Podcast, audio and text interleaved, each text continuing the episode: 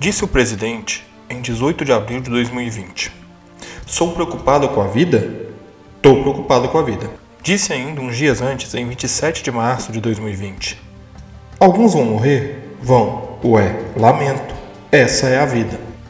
As declarações dadas pelo presidente nos revelam como a vida não passa de um número para o governo.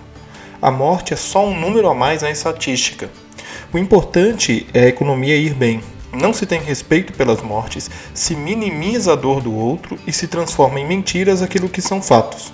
As valas comuns em Manaus não são de alguns, são de muitos, de pessoas com nome, famílias, histórias. Essa não é uma visão apenas do presidente, mas de todo o seu governo. Em 22 de abril, o ministro Luiz Eduardo Ramos, da Secretaria do Governo, declarou: Com todo o respeito, no Jornal da Manhã é caixão, é corpo. Na hora do almoço é caixão, novamente e corpo. No jornal da tarde é caixão e corpo. É número de mortes.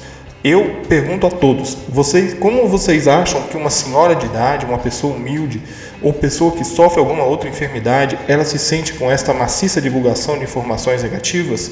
Isso não ajuda. Ninguém aqui está dizendo que tem que esconder. Jesus de Nazaré condenou o descaso com a vida. No Evangelho de Mateus, capítulo 12, ele realiza uma cura num dia de sábado, dia sagrado e de descanso para o judeu. Os fariseus, que era um grupo que naquele tempo é, interpretava as leis e interpretava o que as escrituras sagradas diziam, e determinavam, colocavam regras para que as pessoas seguissem com base nas escrituras, eles impunham duras regras para observar o sábado. É, existiam regras que condenavam até aqueles que ao pisar no chão levantavam a poeira, porque fazia a terra trabalhar num dia de descanso.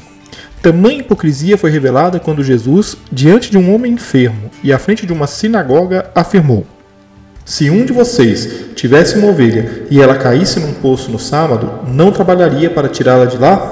Quanto mais vale uma pessoa que uma ovelha? Sim, a lei permite que se faça o bem no sábado.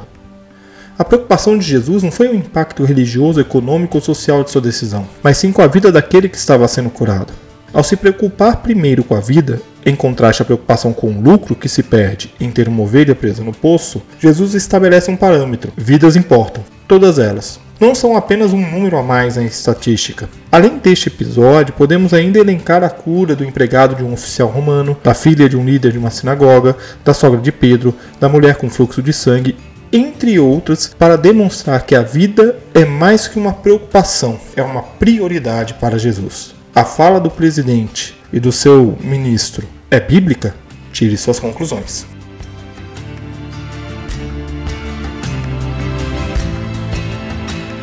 Você acaba de ouvir o É Isso Mesmo? Um podcast do Café com Alecrim, produzido por mim, Giovanni Alecrim, onde eu questiono, à luz da Bíblia, as decisões, falas e atitudes do atual presidente e seu governo. O objetivo é confrontar sempre à luz da palavra. Lembramos aos ouvintes do podcast Café com Alecrim que todo o conteúdo que eu produzo, quer em vídeo, texto ou áudio, reflete a minha opinião. E sim, eu sou o antifascista. Este podcast faz parte da podosfera antifascista. Nós lutamos contra todo tipo de totalitarismo e seguiremos lutando. Continuamos na luta.